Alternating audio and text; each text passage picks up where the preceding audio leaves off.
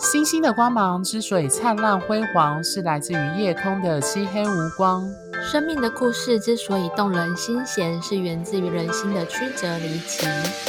Hello，各位听众，大家好，欢迎收听《HeartStar 心星相惜 Podcast》。我是金木合相，落母羊座在五宫，海王星在二宫，很不会理财的金牛座 Coco 米。我是太阳合轴天底落狮子座，外显很不狮子的狮子座 Tia。好，今天呢，我们要跟各位听众谈的一样是性别这个主题，那也是我的专长，就像上一周谈的。那只是今天我们要进展到的，已经不是上一周在谈的单纯的所谓的男性跟女性，而且我们上一周仍然在谈的大多是以异性恋的观点去讨论的这个部分。那我们这一周要进展到所谓的多元性别。所以我把这个这一周的标题是列为“难上加难”跟“局里局气”，就是分别是男同志跟女同志的一个所谓的比较有趣的说法。那谈的是占星学里的彩虹身影。那呃，在这个年代，应该大家都知道，就是是同志骄傲或同志的代表，就是所谓的六色的彩虹旗，不是七色的哦，是六色的。好，OK。那我们今天呢，其实会先讨论的就是，呃，我相信我们听我们这个节目的订阅的听众，应该也有不少人可能是多元性别的一份子，可能是男同志、女同志、跨性别或双性恋者，或是你周围的朋友，或你就曾经或家人，或你曾经的对象，说不定就是这样的身份。那首先，我相信大家一定会很好奇的是，到底占星学这门学问对同志他的态度跟观感是什么？Tia，你要不要先分享看看你自己的观察？就入占星这个学门之后，入占星这个学门之后，我自己的观察，嗯，呃，也许坊间会有一些。书本或书籍或者说法会说，我们怎么样从占星学里面的一些呃正象征来去看这个人他有没有同性恋的倾向？但其实啊，我个人的以我个人经验跟感受呃而言的话，它其实都还是要回到占星学里面它符号象征的意思。也就是说，当我们在看到坊间在说。什么什么相位，或者是什么什么星座的人，代表他可能就是同性恋的时候呢，我们要有一个意识，是说他其实讲的是一个可能性，而不代表是一个绝对。Coco 明明呢？哦，因为我自己本身就是同志，就是各位听众也许。多少听到现在已经知道，之前在前几集应该也有提到。那隔壁棚 有我跟其他男同志朋友在谈男同志圈文化的节目，叫《Gay》，你们在找什么？那如果大家有兴趣，可以去听。这样，当然那边的主题就不是星座，那时候那边主要是谈男同志圈的关系经营、爱情跟所谓男同志圈的文化。那回到占星学的概念，就是。呃，Tia 刚刚已经补充到一个很重要的观点跟重点，他已经帮我把最后的结论讲出来了。真的假的？对，就是不会不会这样很好，就是他先给听众一个最正确的答案，正最正确的那个也不能说最正确，应该说比较恰当的、符合现代的占星学的观点，在看占星学如何看待多元性别和同志这件事情的这个部分的立场。那可是我们还是要先回到就是。呃，比较古早以前，或者是一般人在市面上可能还会收听到的某一些讯息是，呃，比如说就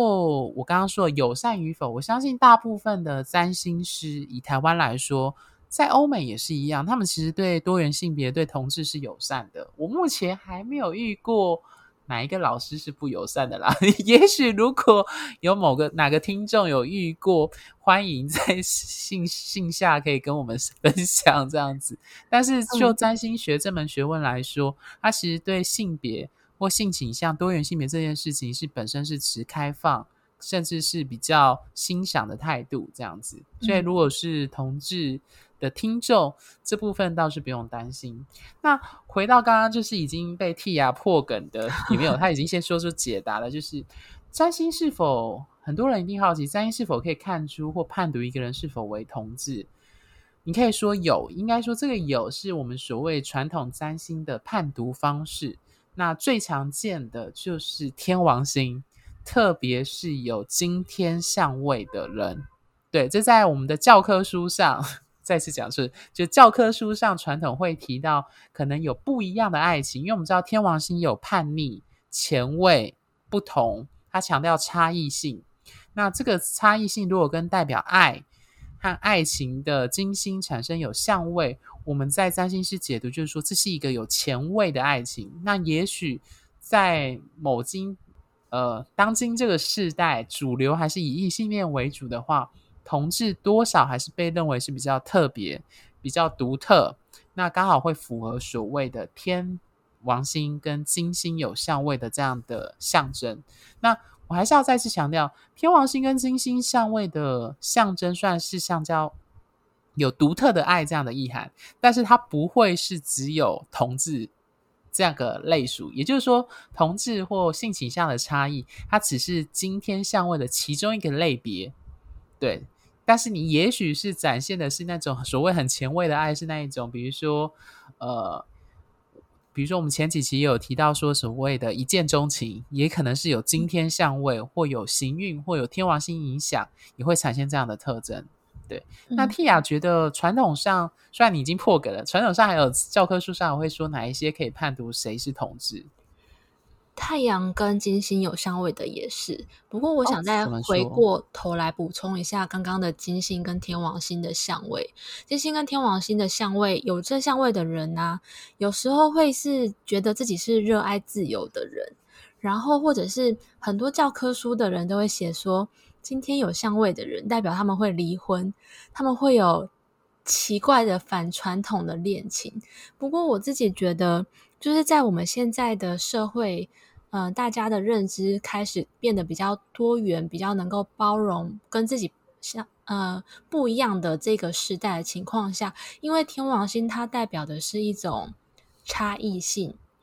或者是说有金星跟天王星相位的人，他其实不太去追求主流价值所认定的自我价值，所以他们其实是比较比较。勇敢于做自己的，也就是我觉得有今天相位的人呢，嗯、他们跟他们在同志圈里面来说，应该会是属于比较勇敢出柜的人，所以在观在现今的占星师在观察起来，就会觉得说，哦，好像有符合关键字，然后有符合我们平常看到的个案。所以搭起来就会觉得好像，诶，今天相位的人他特别容易是同志，会有这一个想法产生。所以我就在想说，如果有一天我们变得，呃，不管是同性恋、异性恋，对我们来说都是一个没有那么奇怪的事情，或者是说。离婚有有也有也有书说，今天相位的人就会离婚吼，离 婚啊，或者是那种反传统恋情，这些都变得不是那么奇怪的时候，会不会其实我们就要用，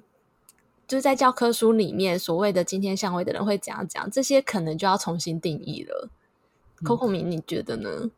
我觉得 Tia 刚刚讲到，你又再度破梗没有啦？就是你有讲到所谓的，就是我最后要想要铺陈要谈的一个概念，就是我们上集有提到，就是外界社会其实很大程度会影响占星学的走向以及它的内容。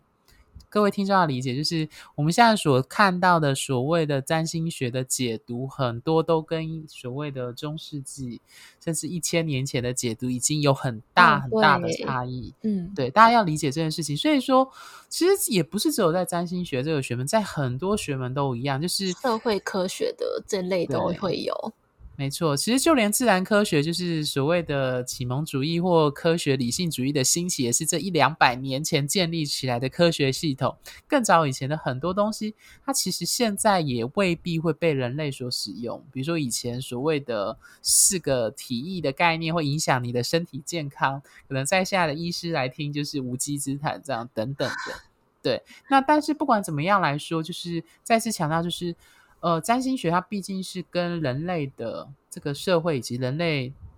这个本身存在是互相共鸣的，它是一个象征系统，那所以它其实会深受我们所处的社会脉络所影响，以及影响我们的占星师的解读。对，那所以回过头来说，除了刚刚我们在讨论的金明相位之外，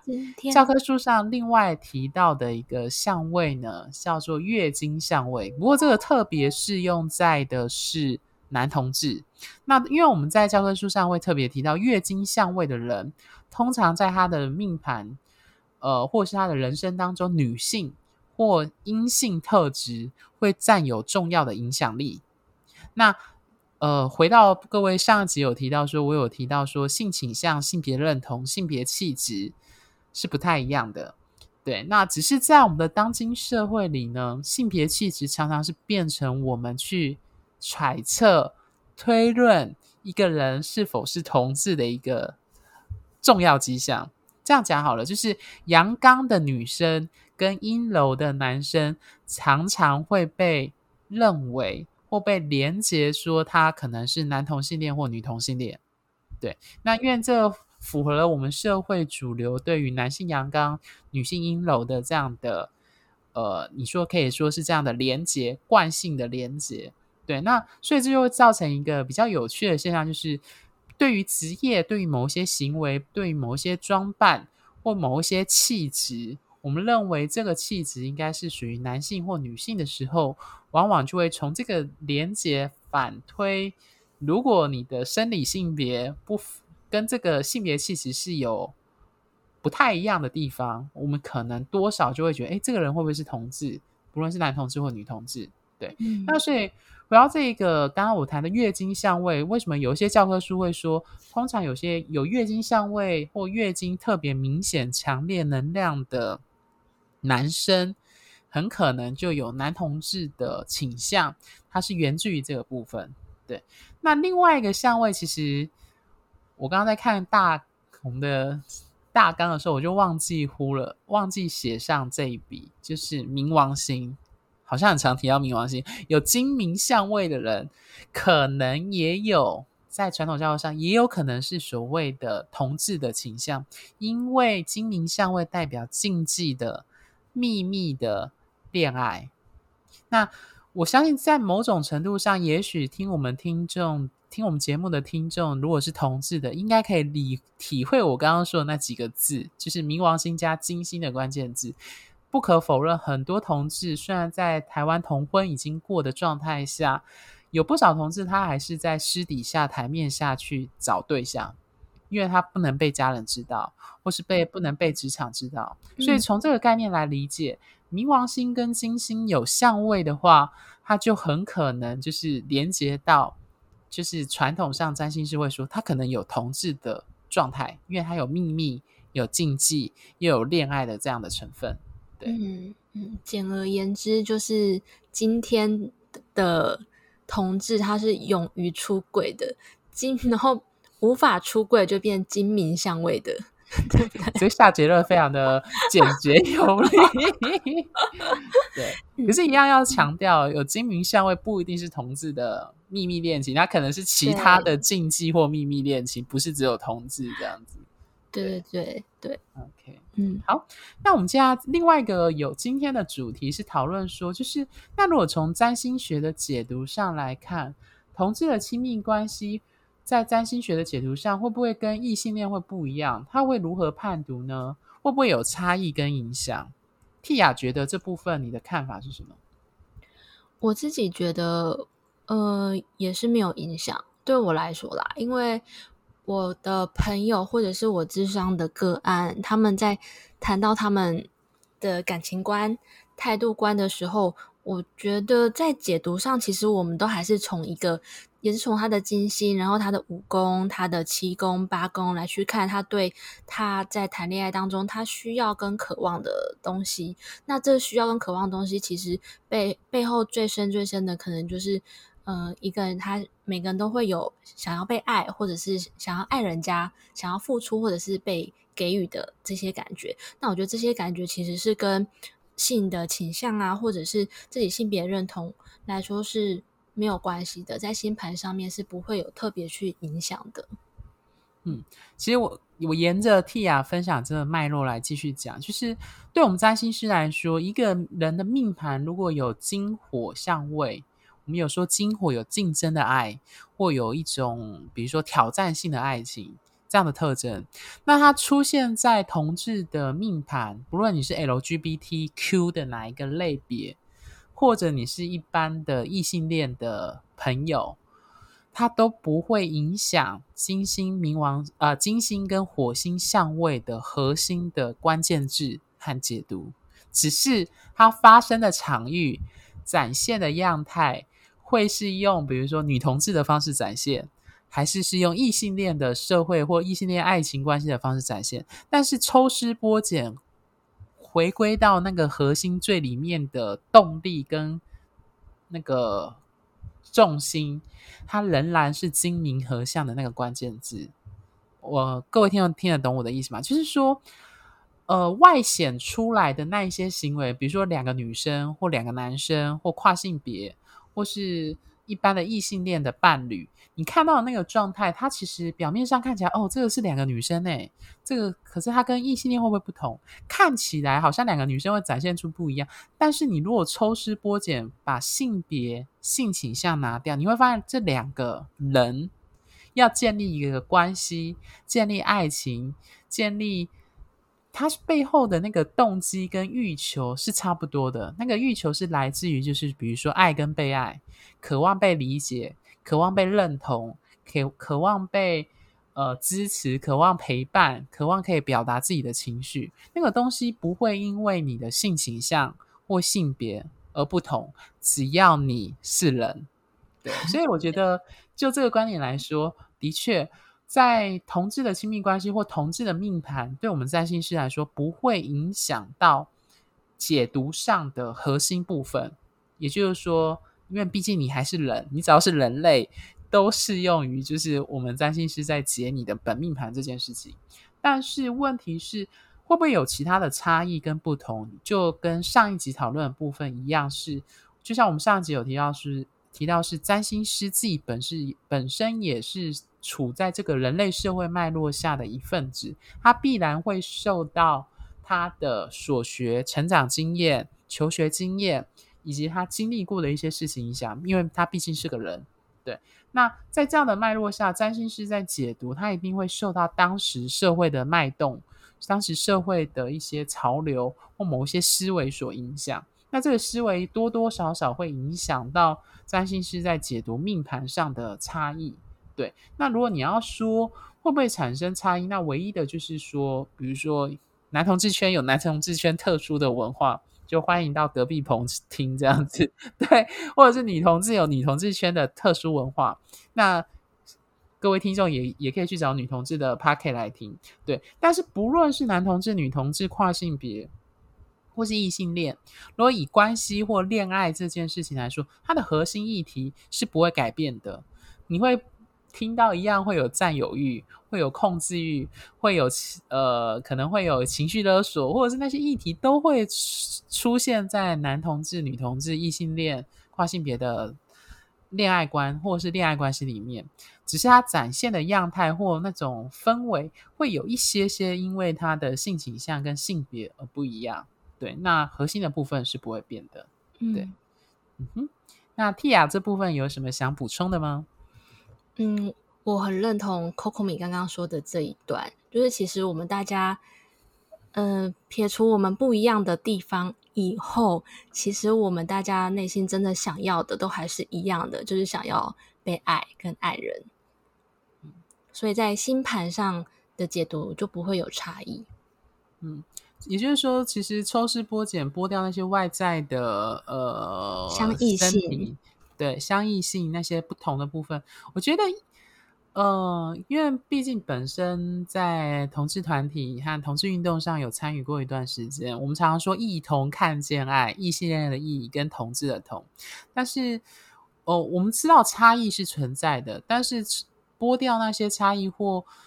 接受那些差异之后，你会发现相同之处是非常的多，因为都是人类。对，所以其实那个欲求、动机都情绪，其实是差不了多少。对，嗯，对，我呼应刚刚 Coco 米讲的，就是呃，这也是最近很红的一个议题，就是奥运的那一个最近很红的英国的 跳水王子。汤姆戴利，他就是他，他很公开的说他的同志的身份，然后也有后来也有很多报道报道出他其实一开始，嗯、呃，说他出说出他是同志的时候，他也是有遭受一些歧视或者是一些反对的声音。然后后来到她跟她老公结婚，他们认养了一个小孩。这段过程当中，都还是有很多就是没有办法忍受差异性的人对她的一些很大的攻击。可是，就是回到我跟 Coco 米刚刚说的，撇除那一些相异性之后，其实我们看到的内心最终都是一个爱。呃，我在这一个奥运的故事里面啊，我就是看到这个爱，这个这次奥运就是会让人看到有很多。很温馨、很温暖的故事，那他是其中一个。他就是不是一直都在场边那边织他的那个毛衣啊、毛线啊。然后我还有加他的 IG，他 IG 里面还有一个编织的 IG，他有帮狗狗织毛衣，然后帮他的不知道是侄子还是小孩，也有帮他们织毛衣。就是我在他跟他先生的互动当中看到的，就是一个很纯粹的爱、跟付出、跟温暖这些。这些本质就会让我们去不会再去那么 care、那么在意，或者是那么恐惧这一些跟我们自己觉得不一样的东西。那分享一下他的星盘，他的星盘啊，没有我们刚刚说的那一些，嗯，教科书上面讲的相位，他没有金星、天王星的相位，他也没有月亮、金星相位，他也没有金星、冥王星的相位，嗯，比较。一点点可以牵到边的，应该是他的，他是金星巨蟹座的，哈哈，所以也可以算是有金星月亮的相位，类、嗯、大概类同。然后他的金星是巨蟹座零度，那巨蟹其实就跟毛衣啊，那种软绵绵的，很多巨蟹座都会喜欢那种软绵绵的小被被啊，然后一些因为。呃，那个毛衣它也是一种很温暖、可以保护人的功用，所以这个是我在他的星盘当中看到他很可爱的一面。然后其实他也是有，比如说火星、天王星的相位，或者是他的火星是母羊座，都跟他运动运动员的身份有关系。然后他的星盘里面也有一些跟海王星的相位，所以他就说他从小。从小，他的大概六岁的时候，不是应该说他刚生出来的时候，医生就跟他的爸妈讲说，他的手跟脚非常的大。然后从那个时候开始，他就觉得他妈妈就觉得他的小孩跟水很有关系，所以他就是开始一直从事他跳水的运动，一直到现在。就是加码跟大家分享的这个很可爱的故事，就很符合我们今天的彩虹的主题。OK，谢谢 Tia 的分享，就是这真的是蛮蛮，这叫什么？符合切合当下的那个时事脉动嘛。虽然我我们这一集播出的时候，可能奥运已经结束了，这样结束很久了。对，没错。嗯，好，那最后呢，就是我其实会鼓励各位听众，呃，也不是鼓励，应该说就是相信在当今这个时代，或者是收听我们的听众，应该应该。大部分应该都可以理解，就是我们对于性别的多元性或爱的多元性这样的态度，或是这样的看法。那我觉得你们的身边，或是你们的周围的亲朋好友，我相信就一定会有我们说的同志朋友、LGBTQ 的人的朋友或亲人，或是甚至是可能是伴侣的存在。那我觉得录这一集是鼓励大家，就是在试图在日常生活中看到他们的身影，然后去认识爱这个本身是很多元性的，差异不会带来恐惧，只有为呃只有不理解、不认可才会带来伤害跟恐惧。对，好，那 Tia 最后还有想补充的吗？嗯，我觉得刚刚 Coco 米讲这段话真的很温暖，很有爱。祝大家都不要再在意在我们身边跟我们有所差异的人身上，而是在乎，而且并且看到我们共同拥有拥有的心底的那一份爱。嗯，OK，星星的光芒之所以灿烂辉煌，是来自于你们的订阅与赞助。HeartStar 心心相惜，真心相待，专属于你的心愿。拜拜，拜拜。